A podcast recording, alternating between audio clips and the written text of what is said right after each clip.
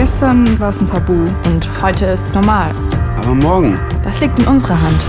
es ist unsere Zukunft. Und die geht nicht ohne uns. Nur noch kurz die Welt retten. Und wer rettet mich? Wir können ja doch nichts ändern. Wenn mir etwas nicht gefällt, dann sag ich's. Meine Meinung zählt.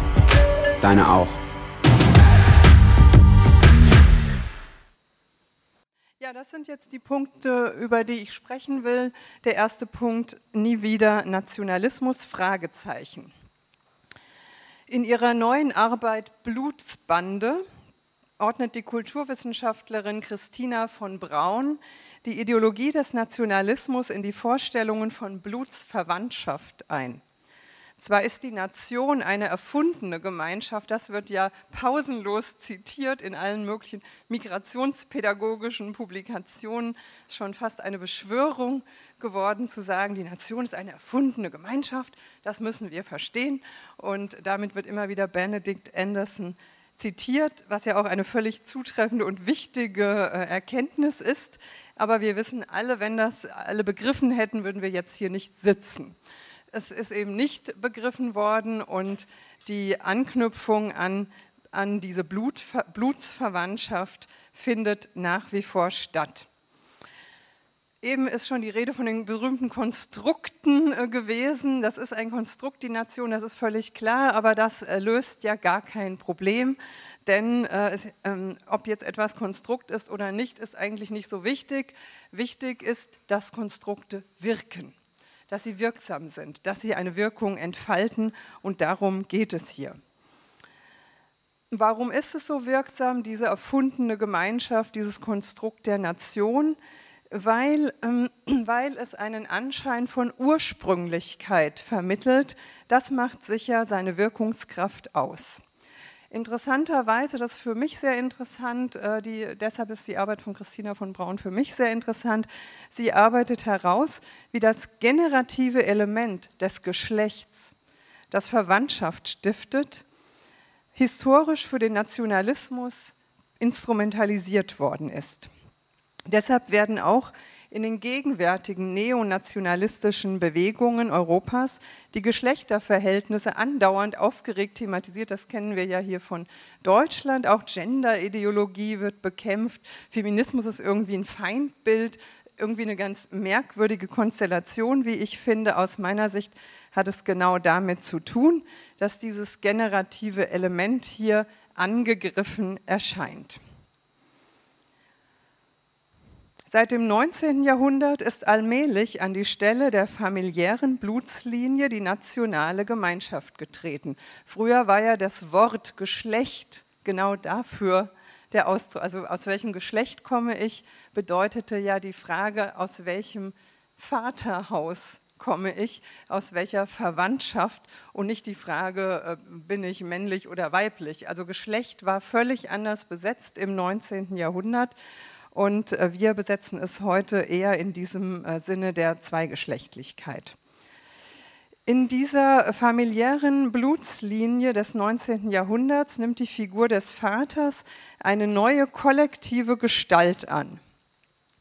Weil auf diese Gestalt alle Charakteristika der Blutsverwandtschaft übergehen, entfaltet der Nationalismus ein hohes Maß an Emotionalität.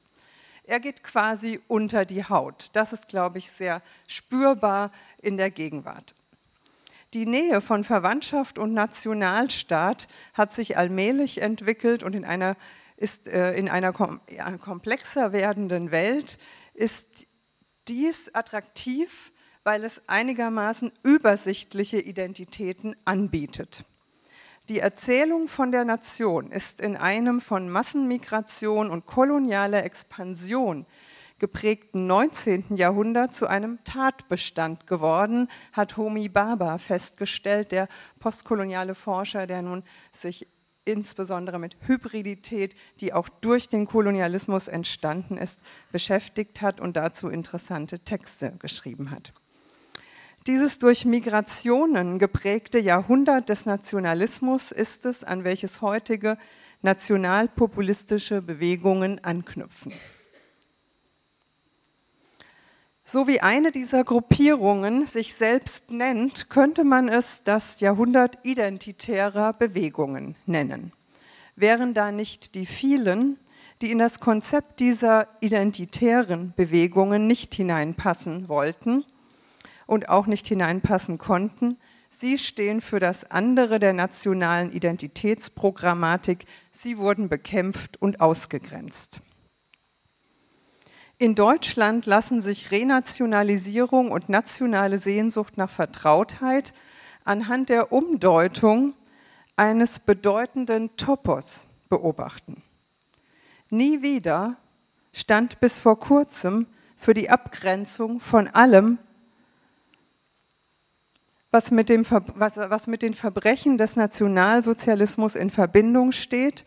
Und dieses Nie wieder ist im Lauf der Zeit zu einer Formel der Selbstvergewisserung gemacht worden. So als sei das, wozu die zwei Worte aufrufen, bereits umgesetzt. So als gäbe es in der deutschen Gesellschaft und Politik tatsächlich nichts mehr von dem, was den NS ausmachte, keinen Rassismus, keinen völkischen Nationalismus und schon gar keinen Antisemitismus. Also nie wieder eher als Beschwörung, denn als Aufruf. In den letzten Jahren ist diesem Topos ein neuer Gegenstand zugeordnet worden, der dessen Bedeutung komplett umkehrt. Nie wieder soll passieren, was 2015 passierte. Nie wieder offene Grenzen, nie wieder Kontrollverlust, nie wieder Flüchtlinge und Asylsuchende, nie wieder so viele Fremde im Land. Das Thema Migration ist im Zuge dessen zu einem Sicherheitsproblem gemacht worden und wird von neonationalistischen Gruppierungen benutzt, um, ähm, ja, um Teile der Öffentlichkeit anzusprechen, ein Bedrohungsszenario aufzubauen. Migration kann als Signalwort gegen alles eingesetzt werden, was das vermeintlich eigene bedroht, wozu Wohlstand, Kultur, Heimat, Sprache und Sicherheit gezählt werden. Migration und Flucht sind politisch gerahmt worden als Phänomene, die das Vertraute zerstören. Aktuell ist mir das jetzt äh, auch noch mal begegnet in einem Essay von Hans-Joachim Gauck in der Zeit der zwei Figuren gegenüberstellt, nämlich Weltbürger auf der einen Seite und eine flexible Elite auf der anderen Seite. Daraus, äh, sagt er, besteht die Bevölkerung der Bundesrepublik. Zum einen, ähm, also diese Weltbürger sind diese flexible Elite, das ist dieselbe Seite, Entschuldigung, und auf der anderen Seite stehen die Sesshaften, die Heimatverbundenen, die er zugleich als Verlierer betrachtet. Also diese Gegenüberstellung. Die Weltbürger, die er als flexible Elite betrachtet, das erinnert auch an ein antisemitisches Motiv. Und ähm, auf der anderen Seite die Sesshaften, die Heimatverbundenen. Fehlt da etwas? Ich habe mich das gefragt. Aus meiner Sicht fehlen sehr viele. Äh, man könnte jetzt eine ganze Kette von Gruppierungen ähm, äh, Selbstbeschreibungen aufzählen, die hier, viel, äh, fehlen, die weder als Elite sich verstehen oder auch das so erleben, dass sie eine Elite sind, noch heimatverbunden und sesshaft sind, nämlich zum Beispiel alle Migrierten sind hier nicht gemeint, die gibt es offensichtlich nicht in der Vorstellung von Gauck in der deutschen Gesellschaft. Das fand ich sehr bemerkenswert und man äh, merkt es, glaube ich, erst so auf den zweiten Blick. Im ersten Moment ist es auch ein Text, der einen so ein bisschen anspricht und vereinnahmt. Und äh, erst im Nachhinein habe ich mich gefragt, irgendwie fehlt hier etwas. Migrantinnen, Migranten kommen darin nicht vor. Und der negative Topos Elite, flexibel sein, global sein, Weltbürger sein, hat auch sehr viele Konnotationen, die uns, die uns hier sicher sehr suspekt sind. So viel zu der aktuellen Lage äh, und damit komme ich zum zweiten Punkt, äh, Nation und Antisemitismus. Jetzt muss ich gucken, ob ich das hier richtig mache. Moment, ist glaube ich falsch. Nee, ich muss hier drücken. Ne? Okay, genau. Nation und Antisemitismus. Äh, dabei beziehe ich mich äh, auf Sigmund Baumann, für den ja die Nation die entscheidende moderne Ordnungskategorie ist. Ich finde das nach wie vor sehr, sehr gut äh, lesbar und nachvollziehbar, dieses, diese Gesellschaftstheorie von Baumann, die er eben zeigt ähm, anhand der Entwicklung der Nationalstaaten, er nennt es Nativismus, eine Bevorzugung der Einheimischen vor den Einwanderern. Da könnte man jetzt auch noch mal äh, diese Sesshaften von Joachim Gauck äh, erwähnen. Also die, ähm, das wäre auch in dieser Logik des Nativismus. Und ähm, Baumann problematisiert eben, wie im Zuge dieses Nativismus äh, ethnische, religiöse, sprachliche und kulturelle Homogenität angestrebt worden ist und wie immer wieder versucht worden ist, alles, was äh, in, zu dieser Homogenität nicht passt, alles, was in die Ordnung nationaler Identität nicht passt, entweder auszugrenzen oder, und darüber will ich jetzt eher sprechen, anzupassen. Denn eine Strategie, die Irritation des Fremden, des Nichtpassenden, zum Verschwinden zu bringen, ist die Assimilation dieses Fremden. Ihre Anpassung an die Mehrheitsgesellschaft und damit der Verlust alles dessen, was sich von der Norm der fraglos Zugehörigen, also dieser sogenannten Sesshaften, unterscheidet.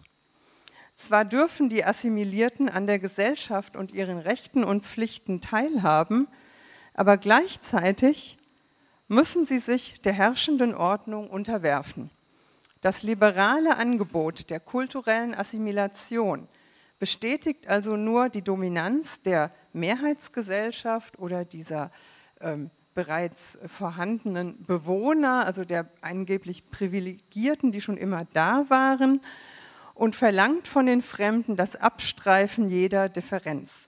Baumann äh, nennt es ja, das, was da bekämpft wird, nennt er ja die Ambivalenz der Fremden. Er sieht das ein äh, dass die, diese Unerträglichkeit der Ambivalenz, äh, diese, diese Maßnahmen, diesen Nationalismus mobilisiert. Diese Unerträglichkeit der Ambivalenz ist für Baumann ein Schlüsselproblem der Moderne, weil das Uneindeutige, die Verschiebung und die Auflösung von Grenzen und die Konfrontation mit Pluralität eben kennzeichnend für die gesellschaftliche Situation der Moderne sind. Das macht die Moderne aus. Das heißt, dieses zu bekämpfen ist, ist eigentlich ein antimodernes Projekt. Unmöglich wird es, gleichberechtigt und verschieden zu sein. Anerkennung gibt es nur um den Preis des Verschwindens alles dessen, was die Verschiedenheit ausmacht, also um den Preis der Auflösung jeder Ambivalenz. Das ist auch die Anknüpfung an den schon zitierten Satz von Theodor Adorno, also diese Vision aus den Minima Moralia, ohne Angst verschieden sein zu können, die lese ich hier in Korrespondenz zu diesem Gedanken von Baumann. Im Umgang mit den deutschen Juden zum deutschen Nationalstaat wird Ambivalenz einerseits bekämpft, weil die Juden als, bedrohliche, als das bedrohlich Uneindeutige gelten Andererseits entwickelt sich eine perfide, doppeldeutige Strategie, bei der ein Weg zur nationalen Zugehörigkeit eröffnet wird, der aber genau dann, wenn er begangen wird, in den Abgrund führt. Indem die nichtjüdischen Deutschen von der jüdischen Minderheit eine kulturelle Assimilation verlangten, konstituierte sich die Mehrheit als einheimische Elite, also eine ganz andere Elite als die, von der Gauck spricht. Eben keine globale Elite, keine Weltbürgerelite, sondern eine nationale Elite, die für sich das Recht in Anspruch nahm, darüber zu urteilen, ob die Bemühungen der Integration, würden wir heute sagen, erfolgreich gewesen sind. Baumann schreibt, das paradoxe Ergebnis des Bemühens um Assimilation war, dass genau die Aktivitäten und Lebensstile, die die Trennung verwischen sollten, als Gründe dafür angesehen wurden, ihre Träger ins Abseits zu drängen. Das ist, glaube ich, eine sehr wichtige Lehre für die Gegenwart. Ich spreche selten von solchen Lehren, aber ich glaube, dieses ist tatsächlich eine Assimilation schützt nicht vor Verfolgung. Die assimilatorischen Anstrengungen wurden als Subversion der nationalen Identität angesehen und gerieten unter Verdacht. Das Bemühen durch Lernen und Selbstvervollkommnung, also durch Bildung, eine eindeutige Zugehörigkeit zu erreichen, scheiterte an einem national, nationalstaatlichen Gemeinschaftskonzept, das auf einer Gemeinsamkeit des Schicksals und des Blutes beruhte also auf vormodernen Konzepten. Alle Bemühungen, dazuzugehören, gerieten unter Verdacht. Ein Verdacht, der den, den Raum der nationalen Gemeinschaft zu unterwandern drohte. Äh, dieser Verdacht ähm, ja, behauptete eben diese Unterwanderung, und das ist ja auch das Kennzeichen des Antisemitismus, diese Vorstellung, dass etwas unterwandert wird, die Vorstellung, dass diese fremdgemachte Gruppe ähm, äh, eben überlegen ist und gefährlich ist. Nach wie vor bildet ein nationalistisches Weltbild die Leitideologie des, des Antisemitismus. Deshalb spricht ja auch Klaus Holz vom nationalen Antisemitismus. Äh, das finde ich wichtig heute zu reflektieren im Blick auf den sehr dominant gewordenen israelbezogenen Antisemitismus. Hier war auch schon die Rede davon, Miron hat es schon erwähnt. Ähm, darin sehe ich auch eine, eine Weiterführung dieses, dieses nationalistischen, dieser national-identitären Bewegungen und dieser national-identitären Geschichte nämlich ähm, dieser israelbezogene Antisemitismus verweist ja die Juden in Europa und die Juden in Deutschland an einen anderen nationalen Ort, also nach Israel. Ihr gehört nicht hierher, ihr gehört dorthin, wird damit implizit ausgedrückt. Und dieses Verweisen an einen anderen nationalen Ort ist ja genau auch ein Ausdruck des modernen Nationalismus. Der kommt jetzt etwas vermittelt, etwas um die Ecke mit einer sehr moralisch aufgeladenen, moralisch begründeten Isra sogenannten Israel-Skepsis oder Israel-Kritik, die eigentlich eine Israel-Feindschaft ist, hinter der ja auch immer der Wunsch steht, dass dieses Staatswesen doch verschwinden möge. Damit komme ich zum nächsten Punkt.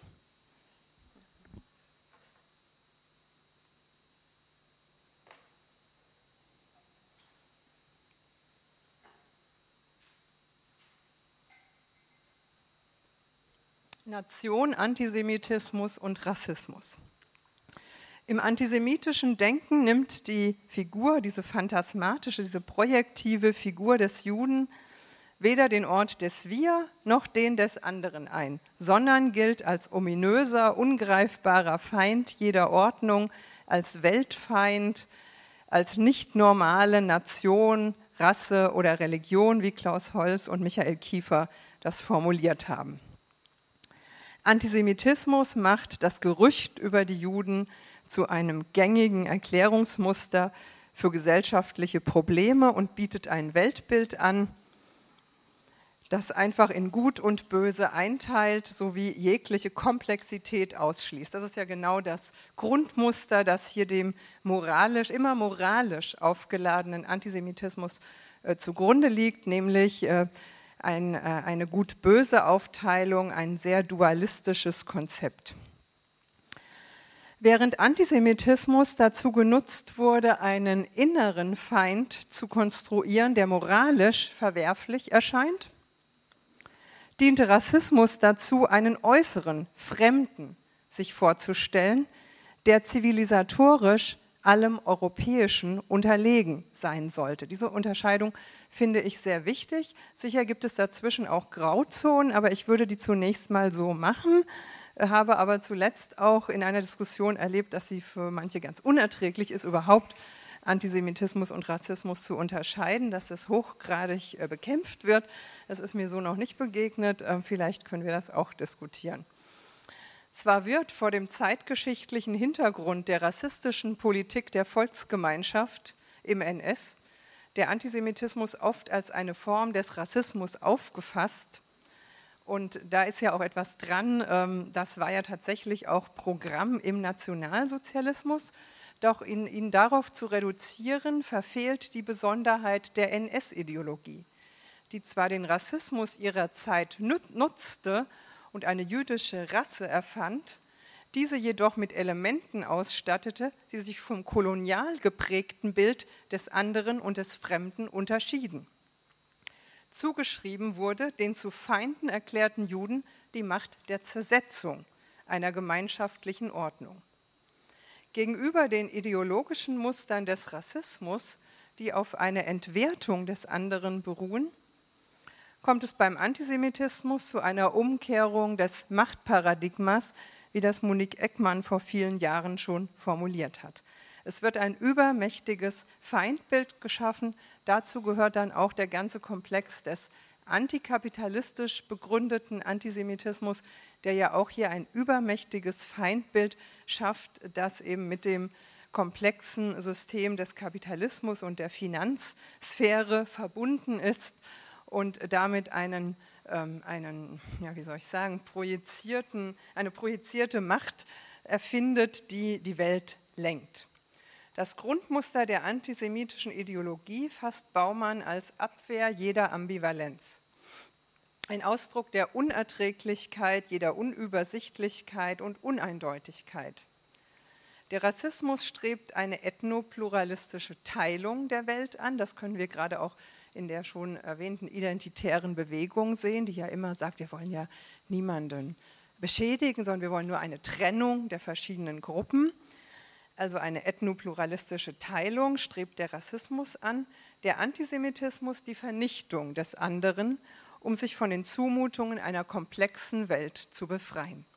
So viel zu diesem Zusammenhang Antisemitismus und Rassismus, der natürlich noch viel mehr andere Aspekte enthält.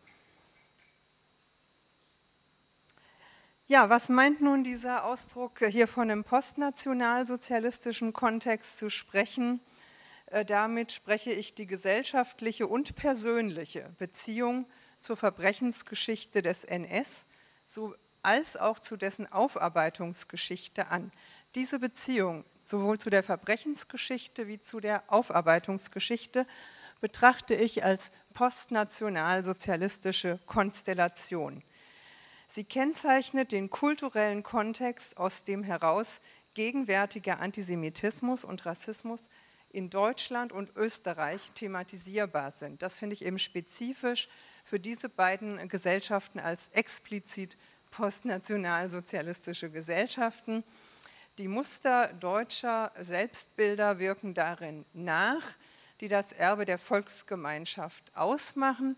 Aber nicht nur dieses, es wirken auch die Selbstbilder nach, die durch die Jahrzehnte der sowohl abgewehrten wie auch intensiv betriebenen Aufarbeitung entstanden sind.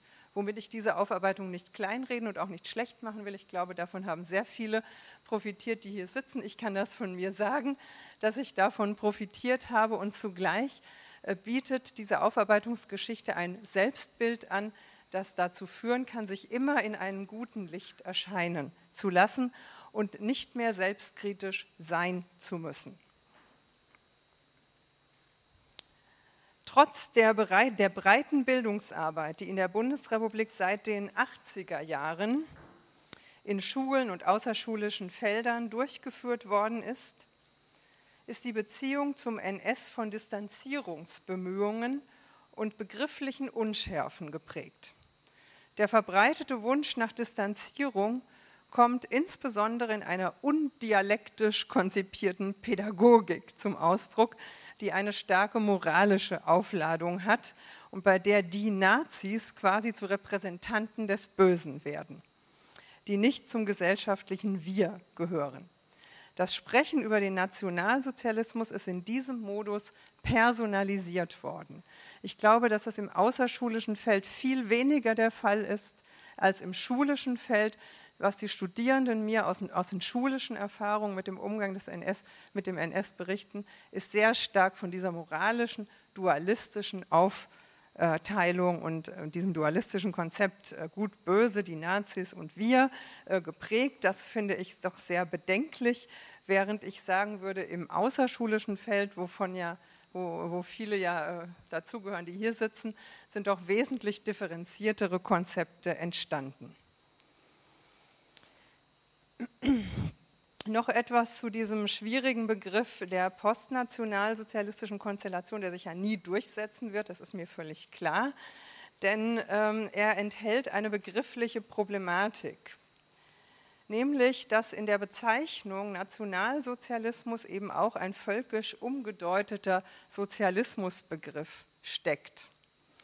Doch eine Auseinandersetzung mit den sozialpolitischen Elementen der Ideologie und Praxis der Volksgemeinschaft hat bisher in der Breite historisch-politischer Bildungsarbeit kaum stattgefunden. In der historischen Forschung ist es in den letzten Jahren zunehmend zum Gegenstand gemacht worden, auch gerade dieses Konzept der Volksgemeinschaft. Ich glaube, das sollte tatsächlich äh, in der Bildungsarbeit auch stärker nachgeholt werden. Um den Sozialismusbegriff im Zusammenhang völkischer Ideologie zu vermeiden, greifen aber viele dann auf den Faschismusbegriff zurück. Das kenne ich so auch aus dem eigenen Institut.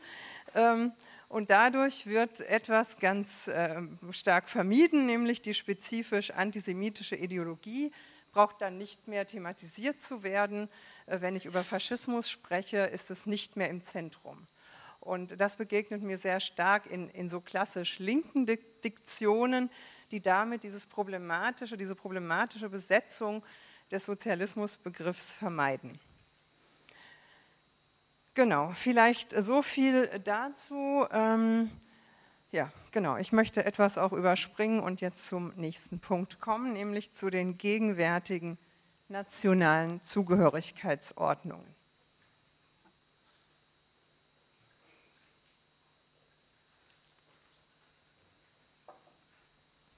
Der Wunsch nach Zugehörigkeit ist begleitet von der Ahnung davon, dass das für Zugehörigkeit ein Preis zu zahlen ist, der Preis der Passung, der zu entrichten ist, wenn es gelingen soll, den nazio-ethno-kulturell kodierten Zugehörigkeitsordnungen zu entsprechen.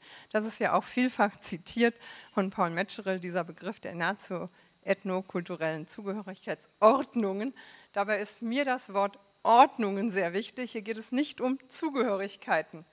Es geht nicht um reale Zugehörigkeiten, sondern um Ordnungsmuster, die Zugehörigkeiten eben strukturieren. Diese Ordnungen werden durch Migrationsphänomene irritiert und beunruhigt.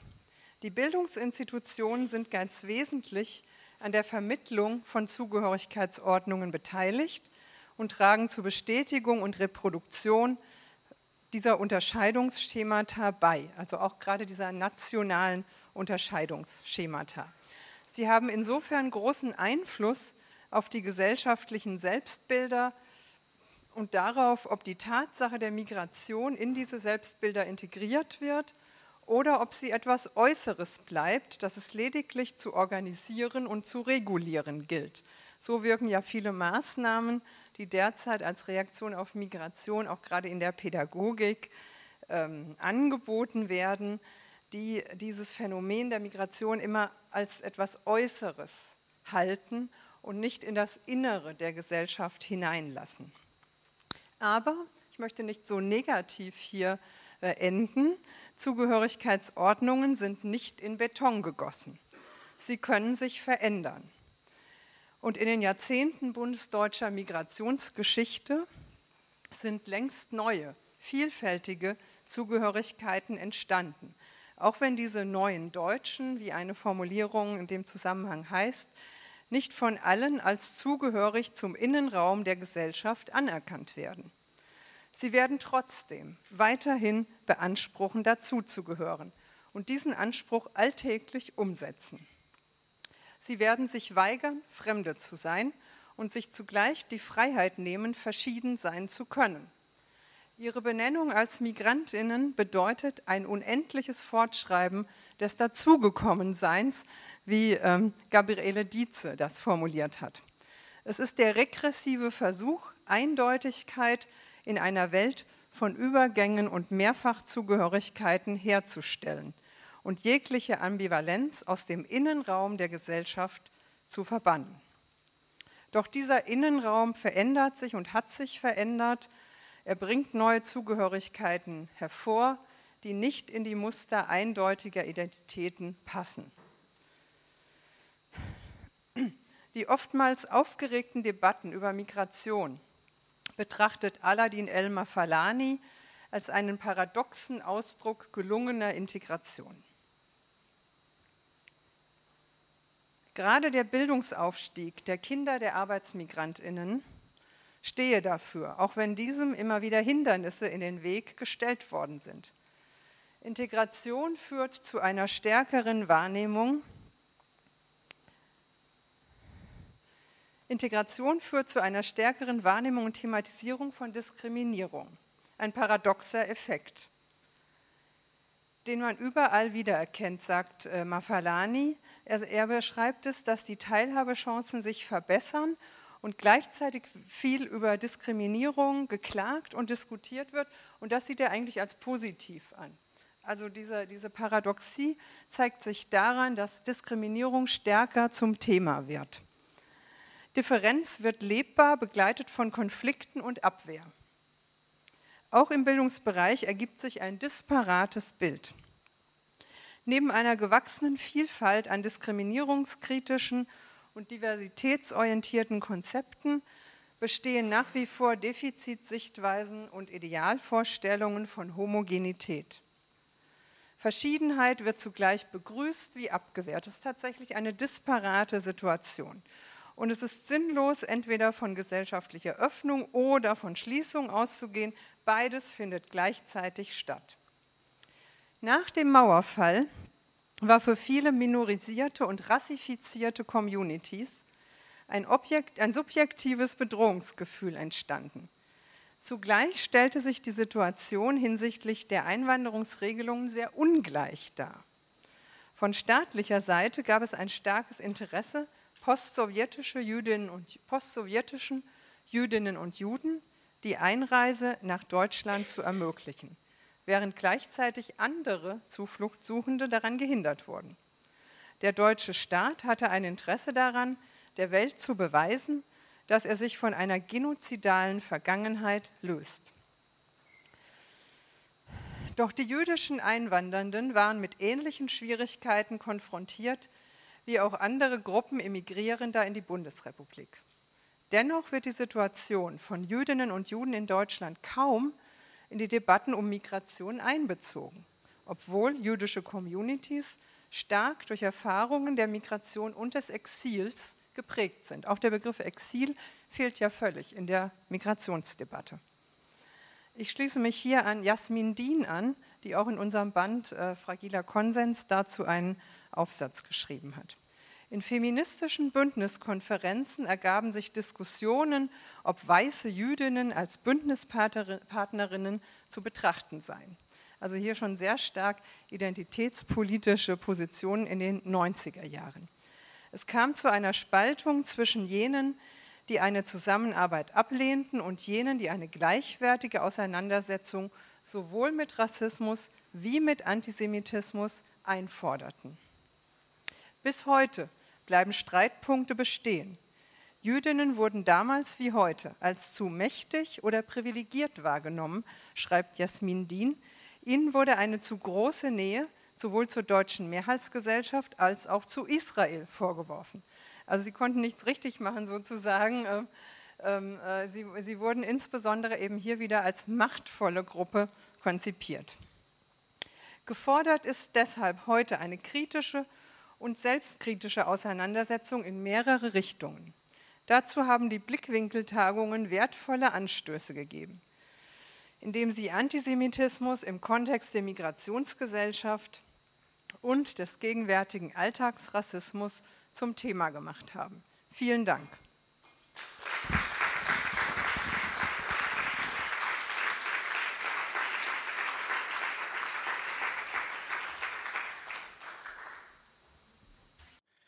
Ja, ganz herzlichen Dank für die Einladung. Hier, ähm, ich habe jetzt die Aufgabe, hier einen Kommentar zu verfassen. Und ich war ein bisschen überfordert, weil ich nicht so genau wusste, aber ich dachte dann, dass von mir vor allem, weil ich so eine psychoanalytische Perspektive einnehme als psychoanalytischer Sozialpsychologe, ich einfach versuche, das, was Frau Messerschmidt hier ähm, auf der Ebene der Bilder oder eher soziologisch ähm, vermittelt hat, da noch so etwas wie eine subjekttheoretische Erzählung irgendwie zu bringen, wo diese Prozesse noch ein bisschen irgendwie in einer psychologischen tiefen Dimension vielleicht noch ein bisschen genauer angeschaut werden können. Ich versuche mich wirklich kurz zu halten, damit wir nachher auch noch ein bisschen Zeit für Diskussionen haben. Zuerst aber, bevor ich in diese tiefen Dimension komme, wollte ich auch nochmals auf diese Homogenität eingehen und die Konstruktion, die Nation als Konstruktion. Weil ich glaube, wir haben es schon in den Anfangsstatements und Vorträgen gehört, das kann man, glaube ich, nicht ernst genug nehmen und ich würde das wirklich sehr radikalisieren. Also vorgestellte Gemeinschaft heißt immer auch, dass Ethnizität etwas Hergestelltes ist, Nationalsprachen sind etwas Hergestelltes, all die Traditionen, wir hatten schon die Erfindung von Traditionen, das sind alles Dinge, die historisch entstanden sind und später über die Erfindung von Traditionen in die Vergangenheit verlängert werden. Die Grenzen sind von Nationen, sind Effekte von politischen und kriegerischen Auseinandersetzungen. Was ich aber vor allem betonen will, ist, dass die Nationen entstehen in einer Gesellschaft im 19. Jahrhundert, wo kaum jemand sesshaft ist. Wir haben im 19. Jahrhundert mit der Entfaltung der kapitalistischen Gesellschaft, was Hobsbawm die größte Völkerwanderung aller Zeiten nennt. Die Leute werden aus ihren Dörfern hinausgetrieben, sie müssen sich irgendwo eine Arbeit suchen und migrieren also ständig innerhalb Europas, auch natürlich in die neue Welt, ähm, in die USA. Das heißt, wir haben eine riesige Binnenmigration. Ähm, das heißt, die Idee, dass hier im Rassismus irgendwie die die Sesshaften bevorzugt würden, das ist selber etwas, was wieder eine nachträgliche Konstruktion ist. Und ich glaube, wenn wir eigentlich radikal Migration heute auch denken müssen, äh, wollen würden, dann müssen wir die ganze Binnenmigration auch anschauen. Ich mache immer wieder mit Studierenden das Spielchen, dass ich frage, wer denn aus der Stadt kommt, in der wir gerade sind, jetzt hier in Frankfurt. Und ich frage dann, wessen Eltern auch in Frankfurt äh, hier in Berlin sind wir heute, Entschuldigung, hier in Berlin irgendwie auf die Welt gekommen sind. Und das sind immer ganz, ganz wenige. Das heißt, wir haben alle auch Wirtschaftsmigrationshintergründe, wenn man will. Leute, die aus Bildungsgründen vom Land in die Stadt, in eine andere Stadt ziehen, die aus Arbeitsgründen, wegen Familiennachzug.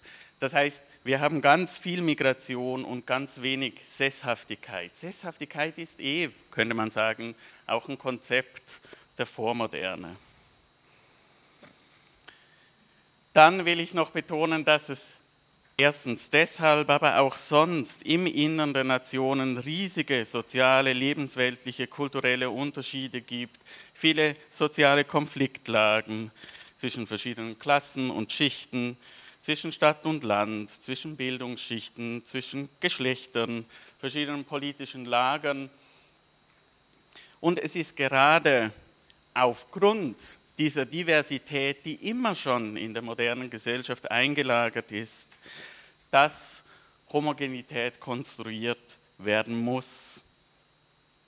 Sie überdeckt und soll auch überdecken diese Differenzen. Dafür brauchen wir aber auch die Fiktion und die Konstruktion eines anderen.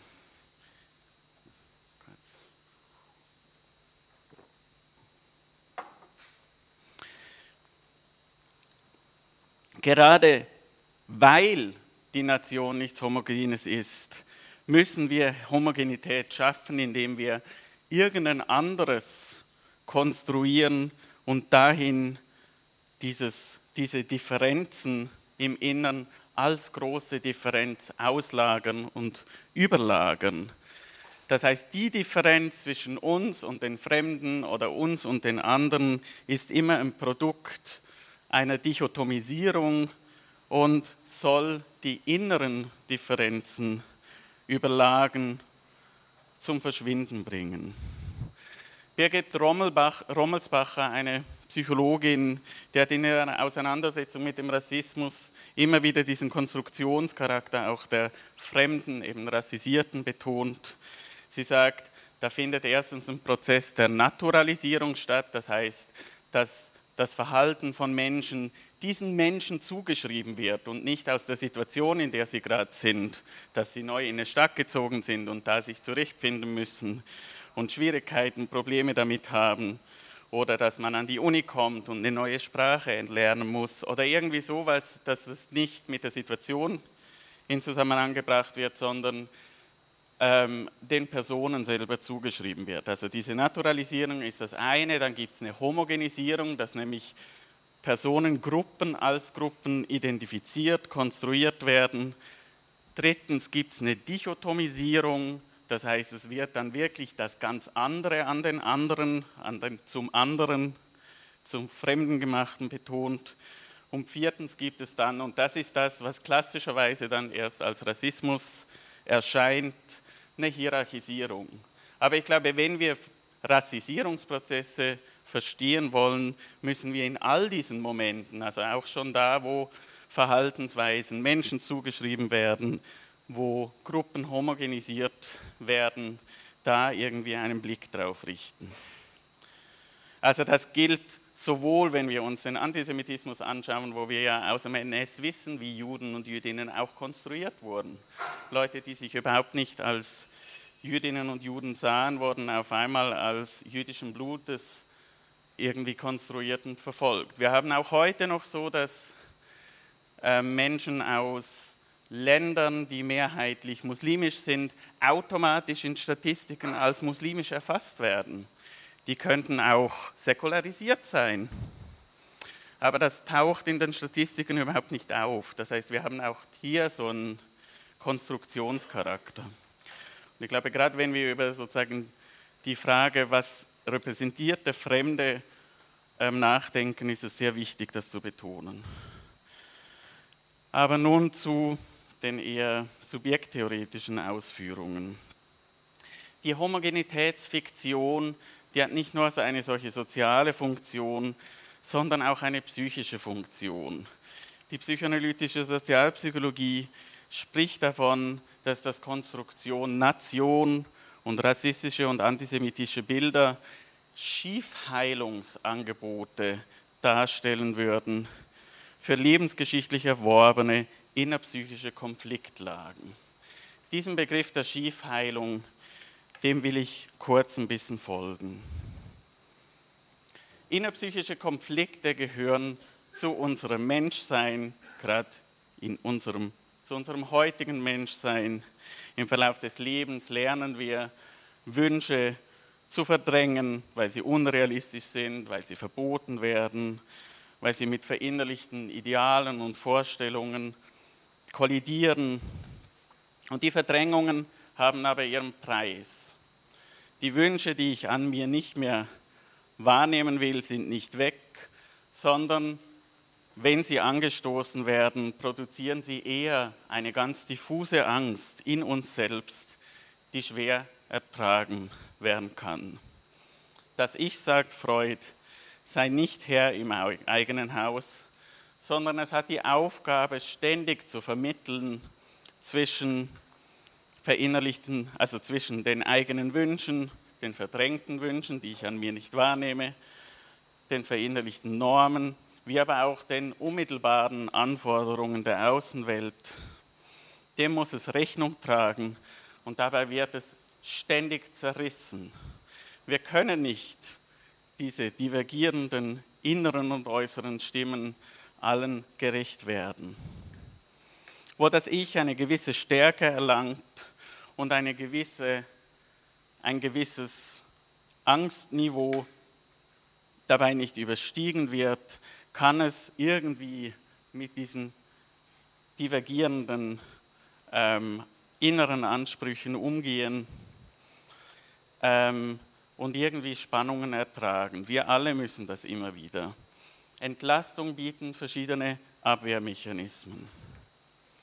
Entlastung bietet es auch, wenn wir kollektive Bilder haben, in die wir diese inneren verschiedenen Stimmen auslagen können, auf einer Bühne den Kampf austragen lassen können, den wir eigentlich in uns drin ertragen müssen.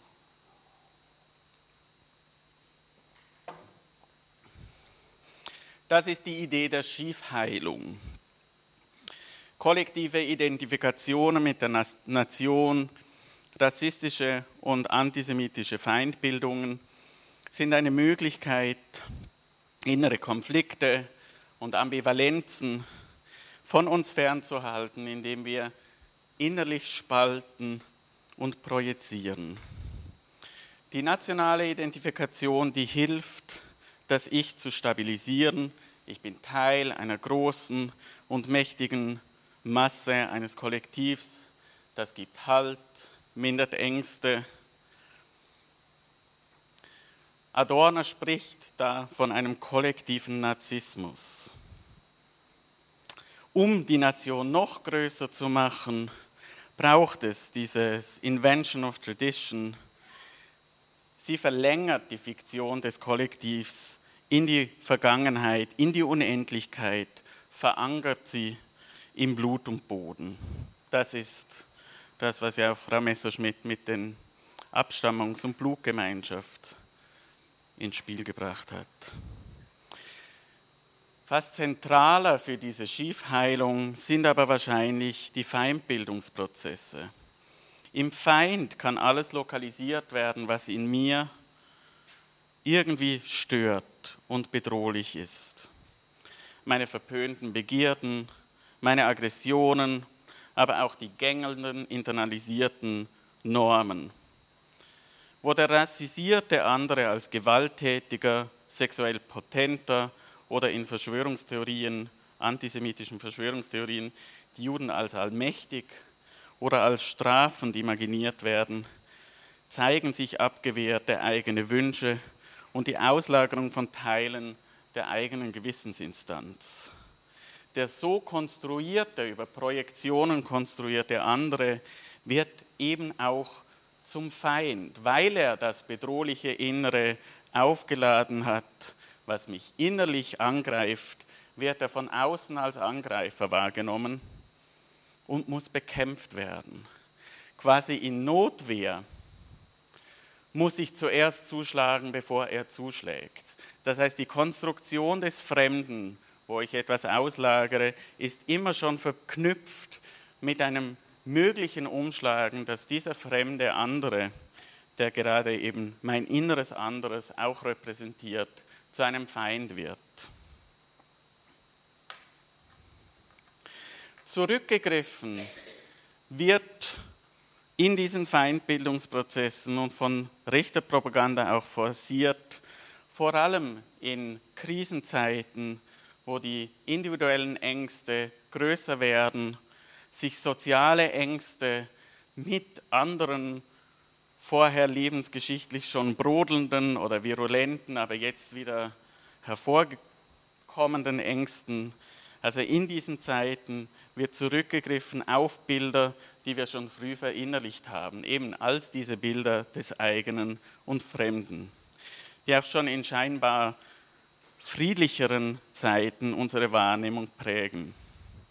Meron hat das schon auch ähm, davon gesprochen, wie diese nationalen Selbstbilder über Erzählungen, Lieder, Gedenktage, vielleicht auch Sportanlässe oder irgendwelche Speisen, die nationalisiert werden und so ähm, besetzt werden, positiv besetzt werden. Und wir haben Bilder von Fremden, von hungernden Afrikanern und Afrikanerinnen, von barbarischen Arabern, von unzivilisierten Wilden oder von hakennasigen mächtigen Bösewichten. Ich denke dabei auch immer wieder an Darstellungen von Bösewichten in Disney-Filmen oder so, also wo es auch Andockstellen gibt, so Imaginationen, die nationalisiert werden, die dann auch für dieses Böse stehen. Sie sind nicht nur böse, sie sind immer auch ambivalent, weil ich in ihnen auch eigene Wünsche, die ich an mir nicht wahrnehmen darf, lokalisiere, sind sie durchaus auch Bilder, ähm, zu denen ich mich hingezogen fühlen kann. Also wenn ich in antisemitischen Verschwörungstheorien eine Allmacht imaginiere, kann das natürlich auf meine Allmachtsfantasien und Wünsche auch verweisen. Wenn die Muslime und Musliminnen so viel Kinder gebären, kann das auch auf meine Potenz sozusagen verweisen. Also kann ich da auch oder in den Imaginationen der vergewaltigenden Nafris oder so können auch eigene Wünsche und Bilder ähm, sozusagen projektiv ausgelagert werden.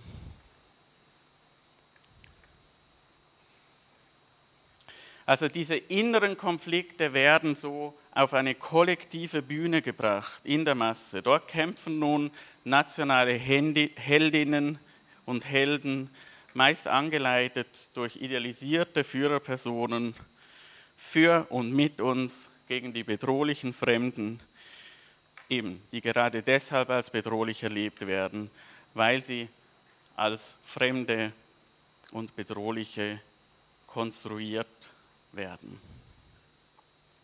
Damit das funktioniert, muss das eigene Kollektiv auch idealisiert und gereinigt werden. Alle Ambivalenzen müssen ausgemerzt werden. Das ist Teil dieser Spaltung. Deshalb die ständige Rede in nationalistischen Diskursen vom Echten und wahren, dem Bewahren müssen des Reinen, zum Beispiel der reinen Sprache oder auch des reinen Blutes in diesen ethnopluralistischen Fantasien. Und deshalb auch, ups, gerne, danke. Deshalb auch die Rede von den Nestbeschmutzern und den Besudlern. Die Kritikerinnen im Innern Sie müssen ausgebürgert werden. Sie werden als von fremden Ideen infiltriert oder gar finanziert gesehen, als amerikanisiert, verjudet oder islamisiert wahrgenommen.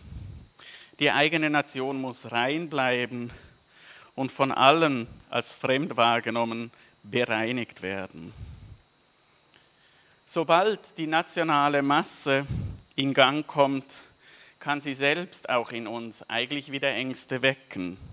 Was, wenn ich selbst oder Angehörige als zu wenig deutsch wahrgenommen, ausgestoßen oder gar verfolgt werden?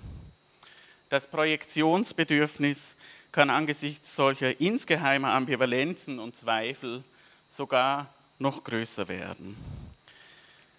Das heißt, das Projekt, die Projektionsobjekte, die Konstruktion von Fremden und anderen sind notwendig, um das individuell Bedrohliche auszulagern, um alles, was das narzisstisch besetzte eigene Kollektiv ähm, heterogen erscheinen lassen würde oder als heterogenes ähm, entblößen würde, das muss alles weggebracht werden.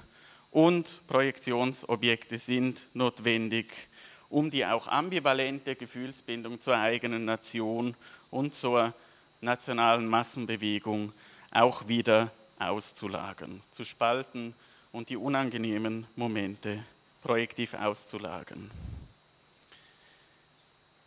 Aus einer Perspektive der psychischen Innenwelt und der psychischen Funktionen sind die Projektionsobjekte eigentlich austauschbar. Die Unterschiede in den Grundmustern der Fremd- und Feindbilder lassen sich nur aus einer soziologischen oder historischen Perspektive erklären. Klaus Holz hat das in seinen Untersuchungen zum nationalen Antisemitismus gemacht. Frau Messerschmidt hat ja darauf ähm, Bezug genommen. Die rassistischen Bilder sind in, der, in die Kolonialgeschichte eingewoben, wo stets minderwertige und mit dem Aufkommen der Aufklärung auch vorzivilisierte und naturnahe konstruiert werden. Also die anderen sind dann die Natur, während wir die Kultur sind. Demgegenüber konstruiert der moderne Antisemitismus die Juden nicht zentral als vor- und unzivilisierte, sondern gerade als überzivilisiert und von der Natur entfremdet. Das heißt, zum Bild wir Kultur, ihr Natur kommt eine andere Dichotomie, nämlich wir Natur und ihr Zivilisation. Die Juden sind die, die abstrakt sind, die abstrahieren, die genau die natürliche Ordnung zersetzen in dieser Wahrnehmung. Das hat spezifisch mit der Moderne zu tun, die tatsächlich, ich hatte das vorher im Verweis auf die Migrationsbewegungen schon gesagt, tatsächlich die ganze Ordnung umgestürzt hat, die bürgerlich-kapitalistische Gesellschaft, die die Leute aus ihren Schollen vertrieben hat, die ganzen vormodernen Strukturen aufgebrochen hat und so die moderne Gesellschaft begründet hat, die auch immer selber, die moderne selber ist eine abstrakte und genau dieses Abstrakte wird in den Juden verortet. Sie werden als, ähm, als Sinnbild und als Träger dieser undurchschaubaren kapitalistischen Moderne gesehen.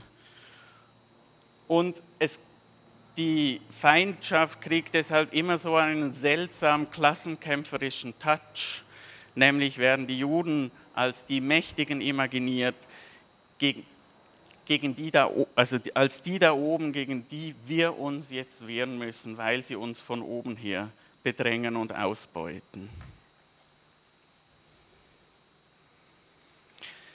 Das bedeutet auch, dass andere innere Bilder ausgelagert werden oder anderes Inneres projektiv ausgelagert wird, während im Rassismus das vor allem im psychoanalytischen ähm, Jargon Es-Projektionen sind, eben eigene ähm, Wunsch- und Triebregungen den Rassisierten zugeschrieben werden. Sie werden als gewalttätig, roh, als potent, vielleicht ungewaschen oder so imaginiert ähm, Bilder, die es im Antisemitismus durchaus auch gibt, aber die nicht das Spezifische des modernen Antisemitismus ausmachen, wo vor allem Über-Ich-Projektionen eine Rolle spielen, nämlich dass, ähm, dass da eher Vaterfiguren imaginiert werden, verbietende, strafende Überväter, die eben, also das sind dann Bilder der ähm, der da oben, die uns irgendwie uns Dinge verbieten wollen und gegen die wir deshalb ankämpfen müssen. Ähm, in der postnationalsozialistischen Gesellschaft kriegt das Ganze noch einmal eine neue Dimension. Der Antisemitismus wandelt sich einerseits, weil er als offener verpönt ist. Er kann sich nur noch im Deckmantel artikulieren. Wir kennen die Codes und Chiffren von der Wall Street über Soros bis zu Israel. Aber nicht nur die Bilder haben sich geändert, sondern auch die innerpsychischen Gründe für den Antisemitismus wurden andere oder sind zumindest mehr dazugekommen, weil nach der Shoah, wo im Namen der Nation individuell, familiär und kollektiv Schuld aufgeladen wurde, muss die abgewehrt werden. Ebenfalls muss dieses idealisierte Kollektiv, die deutsche Nation, von dem Makel befreit werden. Das ist der Grund für diese spezifische Form des sekundären Antisemitismus, die wir heute neben anderen Formen des Antisemitismus auch kennen, wo ähm, es ein neues Projektions- und Schiefheilungsbedürfnis gibt. Die Juden, die an die Shoah erinnern, sollen aus der Wahrnehmung verschwinden. Ihnen wird die Schuld an den Täten zugeschrieben oder entlastend der Vorwurf gemacht, mindestens genauso schlimm wie die Nazis zu sein. Und sie werden als unerbittliche Rächer imaginiert, die uns nicht in Ruhe lassen wollen, was auch Ausdruck der Projektion von inneren Schuldgefühlen ist. Die unbewussten Schuldvorwürfe werden zu Vorwürfen, die von außen kommen und die können außen auch wieder bekämpft werden. Und das, was dagegen Halt bot, eben das Bild der großen deutschen Nation, musste wieder von der Schuld befreit werden. Die Schlussstrichdebatten, die Verharmlosungen der Shoah, in letzter Zeit der Verweis auf den viel schlimmeren Antisemitismus der Muslime und Muslimas sind Zeuge dieses Reinigungsversuchs. Gaulands Rede vom Vogelschiss der Geschichte verbindet eindrücklich die Imagination der Verunreinigung mit der Verharmlosung des Geschehens. Angesichts der angeblich jahrtausendealten Tradition der deutschen Nation war die Shoah nur ein kleiner Patzer, aber er ist auch ein Schmutzfleck, der beseitigt werden muss.